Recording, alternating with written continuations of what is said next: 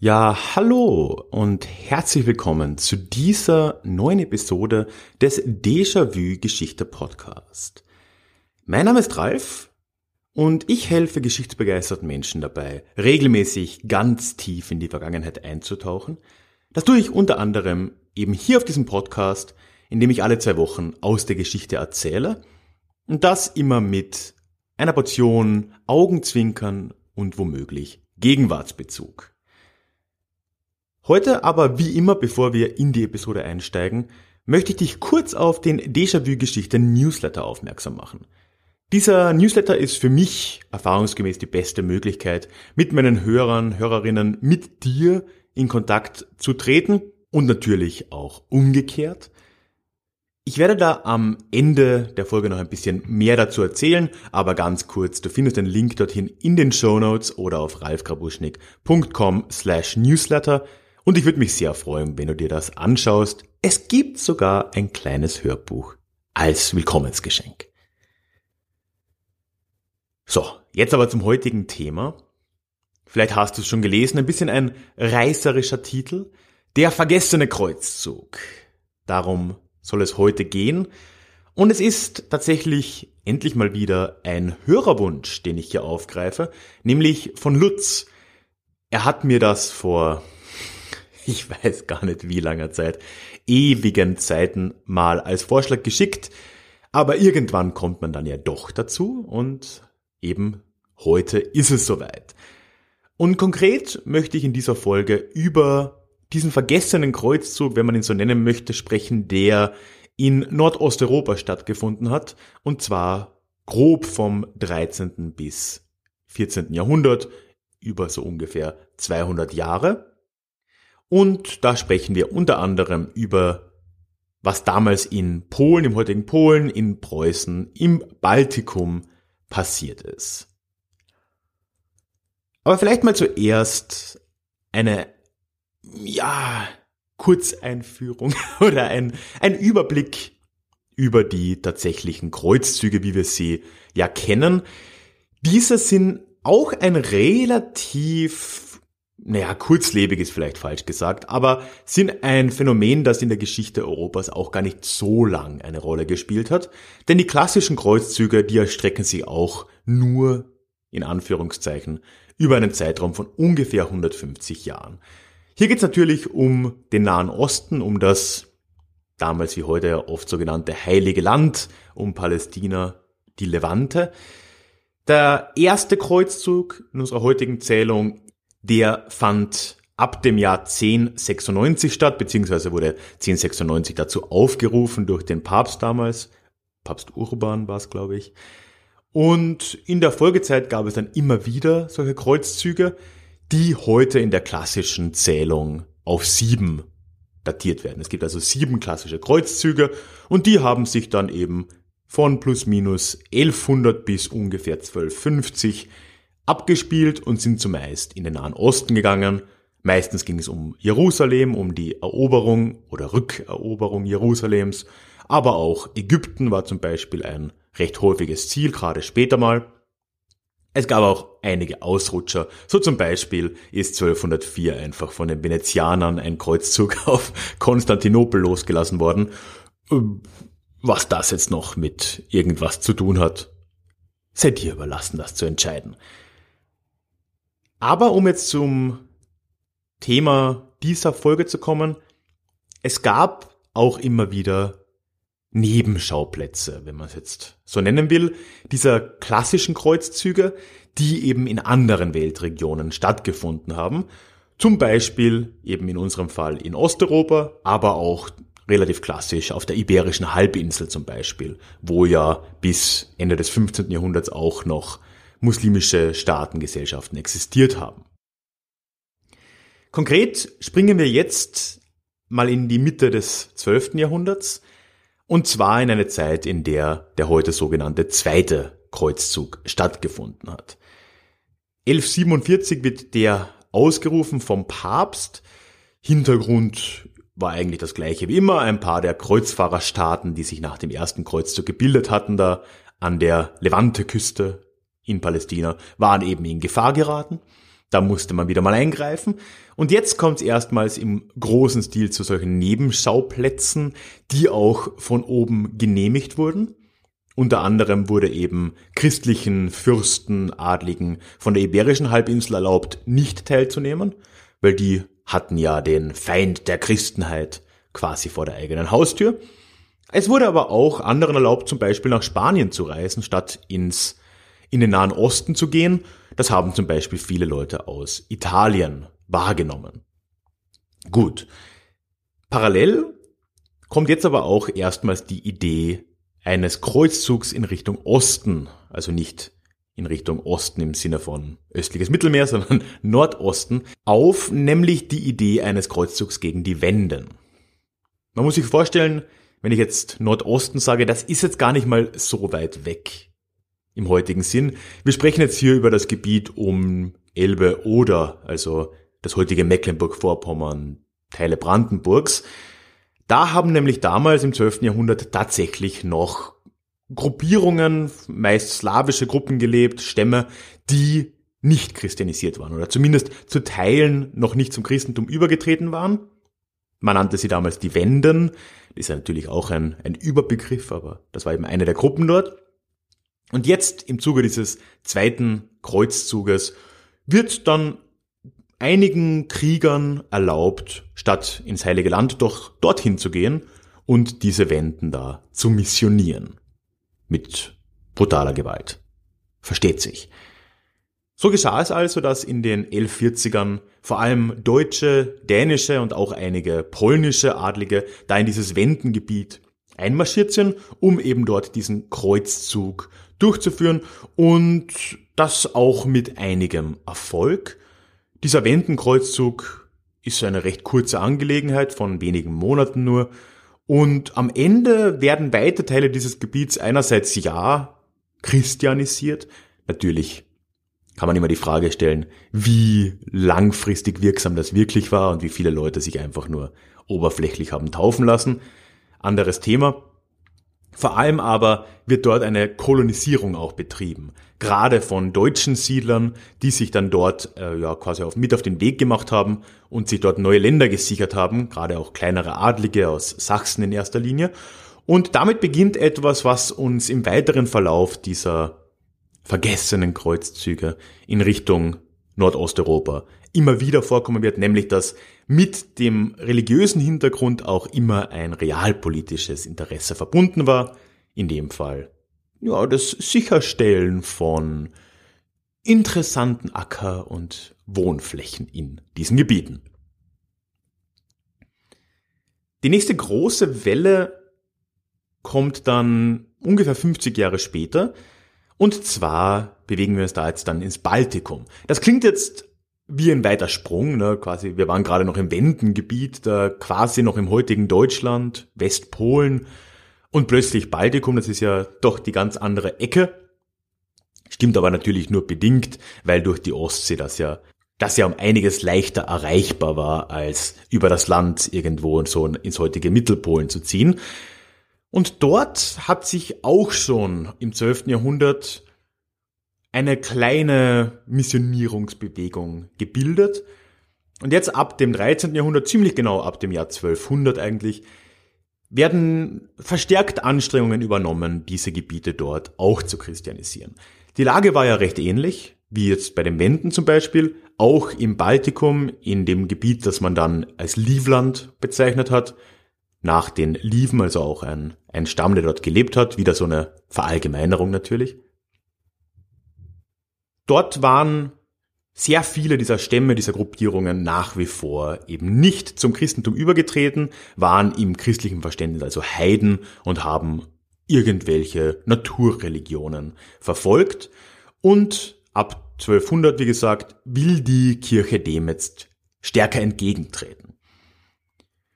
Die wichtigste Figur ist dann hier der Bischof von Riga, ein gewisser Albert, der wird dann nämlich hingeschickt ab dem Jahr 1201 vom Erzbischof von Bremen ausgerechnet, was ja doch einigermaßen weit weg ist, um eben dort ein bisschen ja einerseits für religiöse Ordnung zu sorgen, wenn wir es jetzt mal so nennen wollen, und andererseits natürlich auch diese Gebiete für den Handel und für die Wirtschaft und für die Menschen auch, also für die westeuropäischen Menschen, nutzbar zu machen. Der macht das dann auch, der setzt sich da in Riga fest, ne, wird der Bischof von Riga ernannt, was ja doch einigermaßen auffallend ist, weil Riga damals als Stadt, ja, gerade seit ein paar Jahrzehnten mal existierte, so als kleiner Handelsstützpunkt. Aber gut, mit Albert spätestens wird das zu einer nennenswerten Stadt dort, auch einer wichtigen Handelsstadt natürlich. Und dieser Bischof Albert gründet dort einen Schwertbrüderorden, der ihn nun dabei unterstützen soll, diese in Anführungszeichen Heiden dort mit Gewalt vom rechten Glauben zu überzeugen. Das Ganze beginnt mit, ja, man könnte es so Sommerkreuzzüge nennen. Das heißt, jeden Sommer sind dann dort Leute hingezogen in das Baltikum, meist aus Mitteleuropa, eben oft auch deutsche Fürsten, Fürsten seltener, kleinere Adlige, um dort an diesen Kreuzzügen teilzunehmen. Man hat dann den ganzen Sommer über dort gekämpft. Von Riga aus, dann den Fluss aufwärts. Die Daugava ist dort der große Fluss, wo Riga auch an deren Mündung sitzt. Hat dort gegen die verschiedenen Stämme gekämpft oder sich auch mal mit verschiedenen von ihnen natürlich verbündet. Das gab es ja auch. Und hat dann, um das zu festigen, dort Burgen gebaut oder Festungen errichtet. Und die wurden dann den ganzen Winter über von diesen Schwertbrüdern bewacht und gehalten, bis dann im Sommer die nächste Kreuzzugsaison daherkam. Also ein saisonales Kriegsführen, gut, war in der Geschichte ja doch sehr, sehr lange Zeit üblich, dass man nur im Sommer gekämpft hat. Bei den Kreuzzügen aber dann doch etwas unüblich, was aber natürlich den klimatisch leicht unterschiedlichen Bedingungen im Baltikum im Vergleich zum Heiligen Land äh, geschuldet ist. Ne? Das ist dann auch ähnlich wie schon beim Wendenkreuzzug 50 Jahre zuvor, ein relativ erfolgreiches Unterfangen. Die Schwertbrüder, beziehungsweise eben Albert von Rieger und die anderen Leute, die dort hingelangt sind in das Gebiet, in das von ihnen Livland genannte Gebiet, konnten relativ schnell Erfolge feiern gegen die verschiedenen Stämme der Region. Bis in die 1220er hinein waren weite Teile des Gebiets unter ihrer Kontrolle und zumindest in der offiziellen Diktion auch christianisiert, wobei man wieder fragen muss, wie tiefgehend das wirklich war. Parallel dazu sind dann aber auch noch vom Norden die Dänen angerückt und haben sich im heutigen Nordestland breit gemacht und von dort ganz ähnliche Aktionen auch äh, gestartet. Das heißt, von mehreren Seiten wurde da dieses Baltikum mit Gewalt in, ins westliche Christentum integriert. Und so haben wir dann zwei Zentren sehr bald, so in den 1220ern, 1230ern. Riga mit dem Bischof, dann den Nachfolgern Albers natürlich auch und weiter im Norden dann das heutige Tallinn, damals noch äh, Reval bezeichnet. Tallinn übrigens auch de facto eine Gründung der Dänen. Es gab dort wohl eine kleinere Siedlung davor. Und auch der heutige Name Tallinn kommt noch genau davon, das heißt nämlich im estnischen dänische Stadt. Tani Lin. Oder so ungefähr. Das heißt, wir haben jetzt uns ja, knapp 70 Jahre hier angesehen, von den 1140ern bis in die 1220er. Und wir sehen schon, da hat sich jetzt einiges getan. Dieses Gebiet, was wir heute als Polen und Baltikum bezeichnen würden, das ist von einem Hort der, der letzten Heiden Europas, wie man es gesagt hat, schon zu einem relativ stark westlich dominierten und damit auch christianisierten Bereich über diese Zeit geworden. Jetzt kommt aber dann der ganz große Player ins Spiel, der dir wahrscheinlich auch bekannt sein dürfte, am bekanntesten von alledem, und der dann wirklich ja dieser ganzen Sache einen ganz neuen Schub ver verleihen sollte. Und das ist jetzt der Deutsche Orden. Der Deutsche Orden taucht ab den 1220er Jahren, konkret 1225, nämlich im heutigen Polen auf, in einem Gebiet, das man später als Preußen bezeichnen würde. Das ist aber schon mal einigermaßen unwahrscheinlich einfach irgendwo, dass das überhaupt geschehen ist. Der Deutsche Orden ist nämlich ein ganz klassischer Kreuzritterorden. Das heißt, der entstand während eines Kreuzzugs, konkret während des dritten Kreuzzugs um 1189 im Heiligen Land, in dem Fall in Akkon, während der Belagerung von Akkon. Der dritte Kreuzzug ist übrigens der, den du wahrscheinlich am ehesten kennst. Da war Richard Löwenherz, äh, war dort im Einsatz gegen Saladin, um Jerusalem zurückzuerobern, was letzten Endes dann ja nicht gelungen ist. Und in dem Zuge haben sich während einer Belagerung der Stadt Akkon einige deutsche Ritter zusammengetan und haben diesen Orden gegründet, ursprünglich nur ein Feldhospital, um eben dort verwundete und kranke Krieger zu ja, um zu, für die zu sorgen. Aber dann ungefähr zehn Jahre später wird denen vom Papst auch schon das Recht gegeben, einen Orden zu gründen, beziehungsweise das Ganze in einen Orden umzuwandeln. Ganz vergleichbar übrigens mit zum Beispiel dem Templerorden, der um eine ähnliche Zeit auch entstanden ist. Aber was macht jetzt dieser Orden ausgerechnet in Nordosteuropa? Naja, ich habe schon gesagt, der dritte Kreuzzug war nicht sonderlich erfolgreich. Man hat es zwar ganz gut als Erfolg verkauft, also man hat dann Jerusalem zum Beispiel, da gab es dann Rechte für Pilger, die aus Europa dahin kommen wollten, die durften dann eine Zeit lang relativ problemlos in die Stadt. Und es gab auch nach wie vor Kreuzfahrerstaaten an der Küste, aber Jerusalem selbst eben nicht. Und die verschiedenen Orden haben dann auch bemerkt, dass es für sie langsam schwierig wurde dort. Und man hat auch wahrscheinlich schon geahnt, dass sich das nicht ewig halten lassen würde in der Region. Und vor allem der Deutsche Orden hat sich dann relativ bald schon umgesehen nach Alternativen. Man ist dann zuerst mal nach Venedig umgezogen mit dem Hauptsitz eben von, von Akkon weg, weil Venedig zwar noch irgendwie so verbunden war zum Heiligen Land, von dort gingen ja viele Schiffe dorthin los, aber man war schon ein bisschen näher am Zentrum des Geschehens in Europa, wenn man so will. Es gibt dann schon relativ früh ab den 1220ern Überlegungen, oder eigentlich schon davor, wie man sich in einem Gebiet festsetzen könnte, wo dieser Orden auch eine Art Staat oder zumindest ein eigenes Gebiet gestalten könnte und dort dann seine Missionierungstätigkeit ausüben könnte. Eine Idee war da zum Beispiel zuerst Siebenbürgen, wo es wohl auch eine zumindest implizite Einladung des ungarischen Königs mal gegeben hat. Der hat sich dann aber doch anders überlegt, also durfte der Deutsche Orden dann nicht nach Siebenbürgen. Und dann kommt 1225 die Einladung eines polnischen Fürsten, ob denn dieser Orden nicht ins polnische Grenzgebiet, heutiges Polen kommen will, um dort gegen die Prusen zu kämpfen. Und das tut dann dieser Orden auch. 1225 tauchen die Deutschordensritter damit in diesem Bereich der Prusen auf.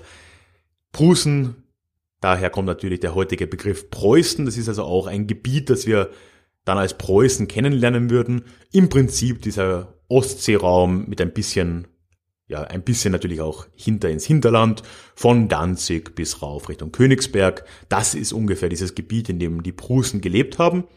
Und der Deutsche Orden marschiert da mit einigem Pomp und mit guten finanziellen Mitteln und einigen Kreuzrittern dort ein und kann sehr schnell große Erfolge gegen die Prusen erzielen.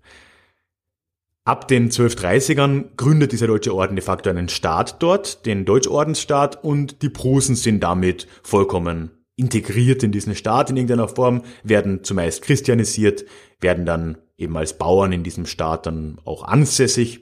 Und wer sich geweigert hat, wurde auch gern mal brutal aus dem Weg geräumt. Das Ganze geschieht mit Segnung des Papstes auch. Also in dem Fall reden wir doch über einen tatsächlichen Kreuzzug. Und tatsächlich passiert hier etwas, was sonst eigentlich nie geschehen ist. Der Papst gewährt nämlich ab den 1240ern einen ständigen Kreuzzug in diesem Gebiet. Normalerweise waren Kreuzzüge nämlich doch irgendwo auch begrenzt. Also ein Kreuzzug, der hatte eine zeitliche Begrenzung. So nach zehn Jahren musste das erneuert werden durch den Papst üblicherweise. Und wenn nicht, dann gab es zumindest irgendwie ein Ziel, das mit diesem Kreuzzug verbunden war. Rückeroberung Jerusalems. Klassischer Fall. Und wenn das erledigt ist, dann ist der Kreuzzug auch fertig und man müsste einen neuen Kreuzzug dann aufrufen, wenn man das weiterführen will. Hier erstmals in der Geschichte gibt es einen ständigen Kreuzzug. Das heißt, der Deutsche Orden kann sich dort mit Unterstützung des Papstes eigentlich frei austoben. Das Wachstum dieses Ordensstaates, das schreitet dann auch wirklich in enormer Geschwindigkeit voran. In den 1230ern schon wird dieser Schwertbrüderorden von Riga beziehungsweise von, von Livland in den deutschen Orden integriert.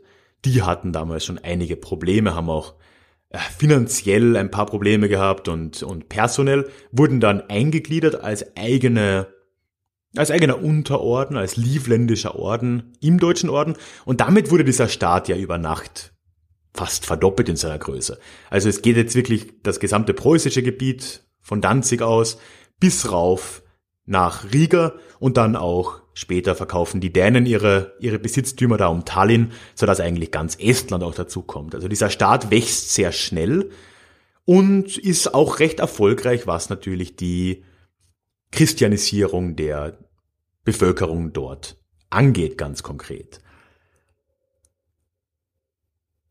Sie machen auch weiter, wo der Schwertbrüderorden aufgehört hat und wo auch immer sie heidnische Stämme gefunden haben oder vorgefunden haben, gingen sie auf ja, mit bewährten Methoden gegen sie vor. Das heißt, es wurden dann vor allem im Sommer Kriege geführt, nach wie vor mit starker Unterstützung von Westen, wo Leute dafür auch anreisten.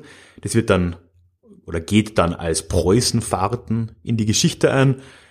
Und im Winter wird das Ganze dann verteidigt durch den Orden selbst. Es werden dafür überall Burgen errichtet. Die berühmteste ist die Marienburg, die ja lange dann auch der Hauptsitz dieses deutschen Ordens sein würde. Und bis Ende des 14. Jahrhunderts spätestens ist eigentlich fast alles in diesem Gebiet vom Deutschen Orden entweder besetzt und integriert worden oder ansonsten von ihm oder seinen Vorläufer Kreuzzügen, Kreuzfahrern christianisiert worden. Das Ziel ist also beinahe erreicht. Gäbe es da nicht noch ein, einen heidnischen Staat, der sich dem Ganzen entgegenstellt? Und das ist Litauen. Also es gab litauische Herrscher, die sich taufen haben lassen, die dann teilweise auch vom Papst persönlich das Recht erhielten, da diesen Staat zu gründen, Staat zu führen, aber dann auch immer wieder abgesetzt wurden von anderen Teilen der Familie, die dann wiederum zum heidnischen Glauben zurückkehrten. Und so bleibt Litauen ein recht starker Block an einer heidnischen, nicht christlichen Gruppierung und der Deutsche Orden geht nun eben daran, diesen letzten, diese wirklich letzten verbliebenen Heiden Europas endgültig auszumerzen. Ganz gelingen würde das dem Orden aber nie. Es gab immer wieder Schlachten, gerade so im Zuge des späten 13. und auch noch 14. Jahrhunderts, auch einige kleinere Siege für den, für den Orden, aber es hat nie ganz gereicht. In den Wäldern Litauens konnten sich die Feinde immer wieder neu gruppieren und so richtig austreiben konnte man ihnen diese Gotteslästerei natürlich nicht. Sonst wären sie ja schon längst übergetreten zu dem Zeitpunkt. Das Ganze löst sich dann auf einem anderen Weg tatsächlich, nämlich spät, im späten 14. Jahrhundert. Ich schmeiß heute ein bisschen mit Zahlen um mich, du musst dir nichts davon merken. 1386 in dem Fall kommt es nämlich zu einer Personalunion zwischen dem Fürstentum von Litauen und dem Königreich Polen. Diese Personalunion, da wird die Erbin des polnischen Königreichs vermählt mit dem Fürsten Litauens und der tritt im Gegenzug dazu auch zum Christentum über. Übrigens alles an einem Tag. Also der kommt dann nach Krakau, macht dann erstmal seine Taufe, dann gibt's die Hochzeit und damit ist die ganze Sache besiegelt. Das heißt, ab 1386 könnte man eigentlich sagen, das Problem hat sich ja gelöst. Litauen ist jetzt in einem Verbund, zumindest einer königlichen Personalunion mit, mit Polen. Dementsprechend sind das keine Heiden mehr und die Sache ist erledigt. Aber der deutsche Orden hat das nicht ganz so gesehen.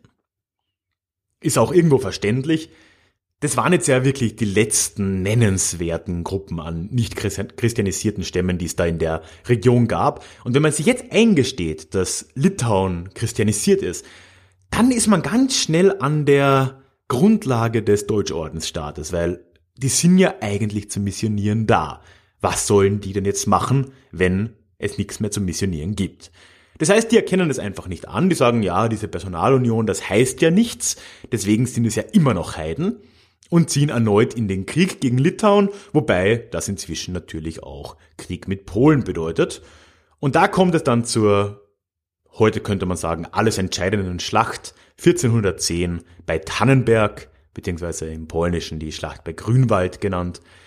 Und dort bekommt der Deutsche Orden eine ordentliche Tracht Prügel ver verteilt von den Truppen Litauens und Polens. Und damit ist es mit der Vormachtstellung des Deutschen Ordens in der Region auch langsam zu Ende. Und damit endet auch diese Phase der vergessenen Kreuzzüge in Richtung Nordosteuropa. Der Deutsche Orden und der Deutsche Ordensstaat bestehen aber trotzdem noch weiter, wenn auch auf einem kleineren Gebiet. Gerade so die Gebiete um Danzig gehen dann langsam am Polen über nach diesen Niederlagen. Aber gerade im Baltikum und dann um Königsberg, was dann irgendwann auch zur Hauptstadt werden sollte, kann sich dieser Orden durchaus noch halten. Erst dann im Laufe des 15. Jahrhunderts kommt es zu den ersten gröberen Schwierigkeiten, die dann wirklich das Ende dieses Ordens einleiten. Die Landadligen in diesen Gebieten, in diesem Staat, lehnen sich gegen den Orden auf. Das ist dann im Prinzip der Beginn eines preußischen Bewusstseins in irgendeiner Form. Und dann ab dem 16. Jahrhundert löst sich dieser Orden dann endgültig auf. 1525 gibt der erste Großmeister nämlich dann einfach, der letzte Großmeister, dann nämlich einfach auf und auf Anraten Martin Luthers persönlich tritt er quasi zum Protestantismus über. Damit wird der Orden dann auch aufgelöst, weil eben in der protestantischen Kirche gibt's keine Kirchenorden. Und der Staat wird säkularisiert und aus diesem Deutschordensstaat wird dann tatsächlich das Herzogtum Preußen, allerdings zu dem Zeitpunkt noch unter der Oberherrschaft Polen-Litauens. Welch Ironie. Ja, das soll die Geschichte dieser vergessenen Kreuzzüge für heute dann auch enden. Aber du merkst schon, das ist eine Geschichte, in der sehr viele Facetten überlappen und die weit bis in die heutige Zeit auch reinreichen in ihren Folgen. Wir haben hier, ich habe jetzt über drei getrennte Kreuzzüge gesprochen, die natürlich sehr stark überlappend waren. Den Wendenkreuzzug, dann die Entwicklungen im Baltikum und schließlich die Tätigkeiten des Deutschen Ordens. Und die haben alle auf der Oberfläche einen religiösen Hintergrund. Es geht hier um die Missionierung der letzten Heiden Europas, aber überall merken wir auch, dass da andere Interessen schon eine Rolle gespielt haben. Einerseits haben hier wirtschaftliche Interessen immer schon eine Rolle gespielt. Das merkt man nicht nur in Riga, was ja zu einer ganz großen Handelsstadt wurde, eigentlich direkt nach seiner Gründung und sehr stark auch davon profitiert hat, dass dort der Bischof Albert und die Schwertbrüder und so weiter für, in Anführungszeichen, Ordnung gesorgt haben und Handelswege damit erschlossen haben. Es ist auch kein Zufall, dass genau diese Zeit, über die wir jetzt gesprochen haben, Mitte des 12. Jahrhunderts bis so Mitte des 15. Jahrhunderts, dass das auch eine Blütezeit der Hanse ist, die ja gerade im Ostseeraum eine ganz dominante Stellung im wirtschaftlichen Sinn dann auch hatte. Und gerade Riga war ja da auch eine sehr wichtige Stadt.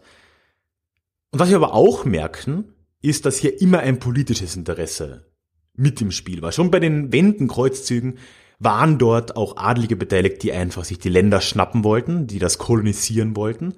Gerade beim Deutschen Orden, aber auch im Baltikum natürlich merken wir das ganz deutlich. Eine Folge davon ist, dass in all diesen Gebieten deutschsprachige Siedler dann anzutreffen waren, was ja gerade im 20. Jahrhundert noch zu einigen Komplikationen geführt hat, um es mal ganz untertrieben darzustellen. Und natürlich sehen wir, dass das alles sehr stark mit der modernen deutschen Geschichte auch zusammenhängt.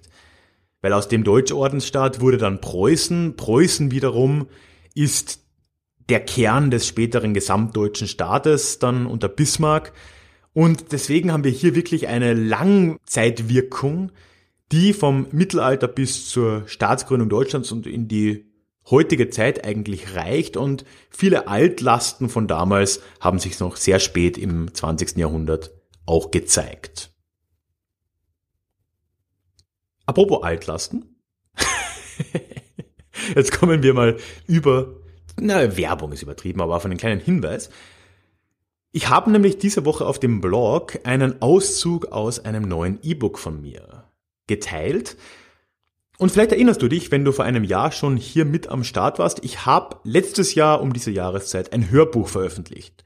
Fake News von gestern hieß es, da geht es um ja, historische Verschwörungsmythen und wie sie sich über die Jahrhunderte in Richtung dieser modernen Weltverschwörungsideen, die uns heute überall im Internet begegnen, entwickelt haben. Lang hat's gedauert, aber tatsächlich habe ich es jetzt mal geschafft, das Ganze in Textformat umzuwandeln. Und es wird als E-Book erscheinen am 29. November. Wenn dich das interessiert, findest du, wie gesagt, ein Kapitel daraus auf dem Blog, Link in den Show Notes. Aber natürlich, wenn dich das Hörbuch interessiert, als, wie ich mal annehme, audiophiler Mensch, dann kannst du dir das auch gerne anschauen und du findest unten einen Link auf meine Website, wo ich ein bisschen mehr über dieses Buch erzähle. Dann freue ich mich natürlich über Kommentare zu dieser Episode. Das kannst du ganz einfach und für alle einsichtig machen auf meiner Website. Da kann man unter dieser Episode ganz normal kommentieren. Ist, finde ich, die attraktivste Form, weil man dann eventuell auch ein kleines Gespräch hinbekommen kann. Link dorthin findest du auch unten in den Show Notes. Und dann habe ich schon angesprochen anfangs, ich würde dich gerne im Déjà-vu Geschichte Newsletter begrüßen dürfen. Der ist wirklich bei weitem die einfachste und beste Möglichkeit, in den Austausch zu kommen, ohne sich auf irgendwelche Algorithmen von Facebook und Co. zu verlassen. Ich freue mich deshalb auch über jeden, der sich dort anmeldet und ich habe auf meiner Website alles dazu zusammengetragen, was du darüber wissen musst. Würde mich sehr freuen, wenn du dir das anschaust. Link ist natürlich auch in den Show Notes oder auf ralfkrabuschnik.com slash newsletter. Und ich habe es auch schon gesagt, als kleines Dankeschön gibt es ein Hörbuch von mir unter anderem namens Psoffene Geschichte, wie Alkohol die Geschichte prägte. Dann natürlich, und jetzt kommen wir zum klassischen Hausmeistern hier, äh, freue ich mich, wenn du mich abonnieren würdest, wo auch immer du das hörst, auf Spotify, auf iTunes, auf irgendeiner Podcasting-App. Bitte hau mal auf diesen Abo-Button, das würde mich sehr freuen. Und man kann mich und Déjà-vu-Geschichte auch finanziell unterstützen. Da möchte ich wieder allen danken, die das auch dieses Mal wieder getan haben. Wenn du auch zu diesen tollen Menschen gehören willst, habe ich in den Shownotes mal einen Link hinterlassen. Ansonsten aber auch auf der Website einfach im Über mich Bereich ganz einfach zu finden. So, und einen letzten Hinweis habe ich nur noch. Ich habe es letztes Mal, glaube ich, schon erwähnt, aber einmal will ich es noch gesagt haben. Es wird im Januar nämlich das erste Mal ein Déjà-vu Hörerinnen-Treffen geben oder auch Leserinnen-Treffen. Und zwar, ich weiß nicht ganz praktisch vielleicht, treffen wir uns nicht in einer Großstadt, sondern wir treffen uns in Freising und zwar am 25. Januar. Aber Freising ist im S-Bahn-Bereich Münchens. Das ist auf jeden Fall machbar für jeden, der hier in der Region ist oder um den 25.01., ein Samstag, hier in der Region sein wird. Die Idee ist, vielleicht hast du die Folge damals gehört im Sommer, dass ich eine kleine exklusive Stadtführung gebe. Ich war ja jetzt dreieinhalb Jahre lang in Freising Stadtführer. Ich mache immer noch Stadtführungen. Und ich würde dort auch ein paar verstecktere Winkel der Stadt herzeigen. Werde mich auch um den ein oder anderen Schlüssel für verborgene Orte bemühen. Sollte eigentlich kein Problem sein.